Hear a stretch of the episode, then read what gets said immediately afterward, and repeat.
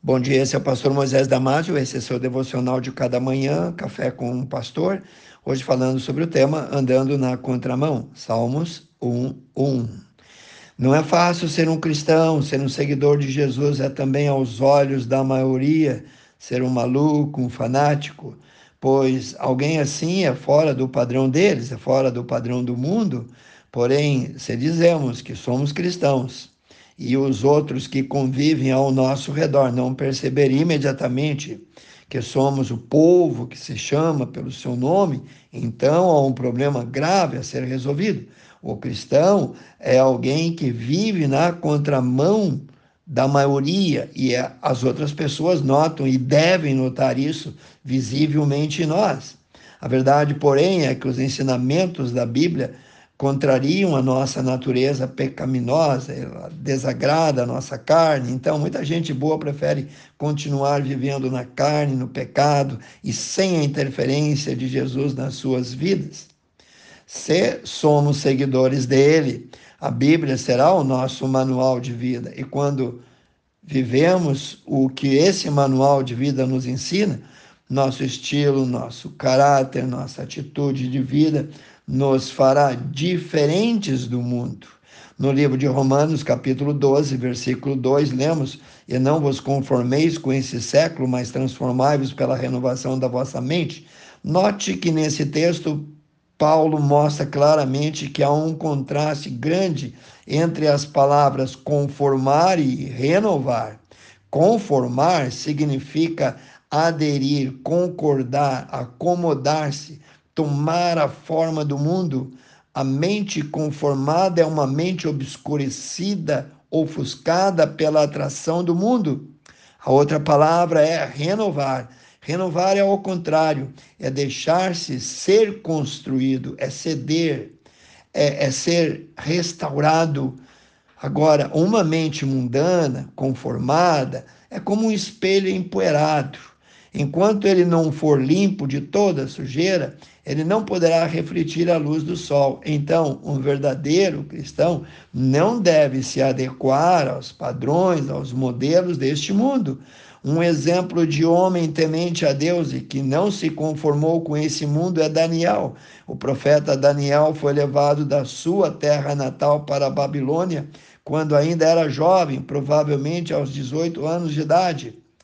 Agora, aquele lugar onde ele estava, na Babilônia, era um centro cultural, político e um centro pagão também. Em Daniel capítulo 1, versículo 8, nós lemos a resolução que Daniel fez no seu coração. Resolveu Daniel firmemente não contaminar-se com as finas iguarias do rei, nem com o vinho que ele bebia. Por quê? Porque a comida e a bebida que Daniel recusou eram consagradas aos ídolos. Daniel decidiu então não se envolver com o mundo. Daniel foi ousado e andou na contramão. Ele foi fiel a Deus, mesmo muito longe de casa e servindo numa corte pagã. E agora eu te pergunto: e se estivéssemos no lugar de Daniel, honraríamos a Deus? Será que ficaria claro para o rei e seus oficiais que éramos temente a Deus?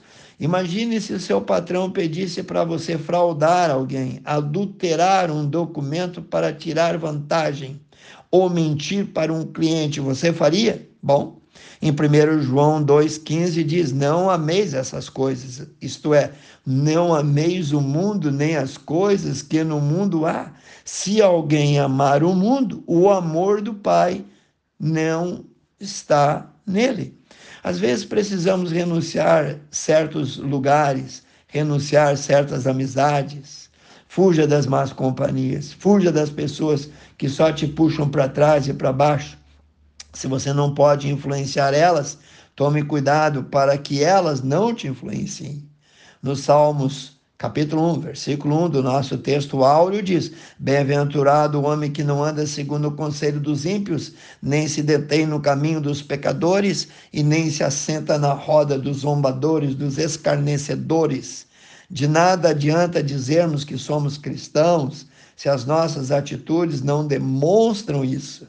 Jesus disse que devemos ser o sal. O sal dá sabor, o sal faz a diferença. Sem o sal, o alimento fica sem graça, sem sabor. O que será do mundo então sem nós? Nós, por meio da capacitação dada pelo Espírito Santo, somos os responsáveis em dar algum equilíbrio a este mundo caído. E isso só acontece quando andamos na contramão. Você nunca vai ser multado por Deus por andar em oposição. Não é fácil andar na contramão, mas é bom. J.K. Chesterton disse uma vez: uma coisa morta pode seguir a correnteza, mas somente algo vivo pode ir contra ela. Se realmente entendemos quem é Jesus e o que ele fez nas nossas vidas, nunca vamos nos envergonhar do Evangelho. Isso faz parte de andarmos na contramão. C.S. Lewis foi um famoso teólogo e professor cristão na Universidade de Oxford e Cambridge. Uma vez ele disse: Se eu fosse te recomendar uma religião para te fazer sentir confortável, certamente eu não te recomendaria o cristianismo. A verdade, irmãos, é que nem sempre é fácil. Querido irmão, reflita: você é a luz do mundo. Siga Jesus. Seja o sal na sua escola, no seu trabalho, na sua família, no meio de seus amigos. Viva uma vida santa para Deus. Não deixe a sua identidade ser confundida com a do mundo. Ser cristão, então, é andar na contramão. Quero orar contigo, precioso Deus eterno Pai, abençoe cada família, cada criança, cada jovem, cada adulto, Senhor. Não importa o problema, a dificuldade, o enfrentamento, o Senhor é o Deus do impossível. O Senhor é o Deus das causas perdidas. Reflita a tua luz e que sejamos também nós a luz do mundo. Eu oro e peço em nome de Jesus. Amém. Se você gostou, passe adiante e eu te vejo no próximo Café com o Pastor.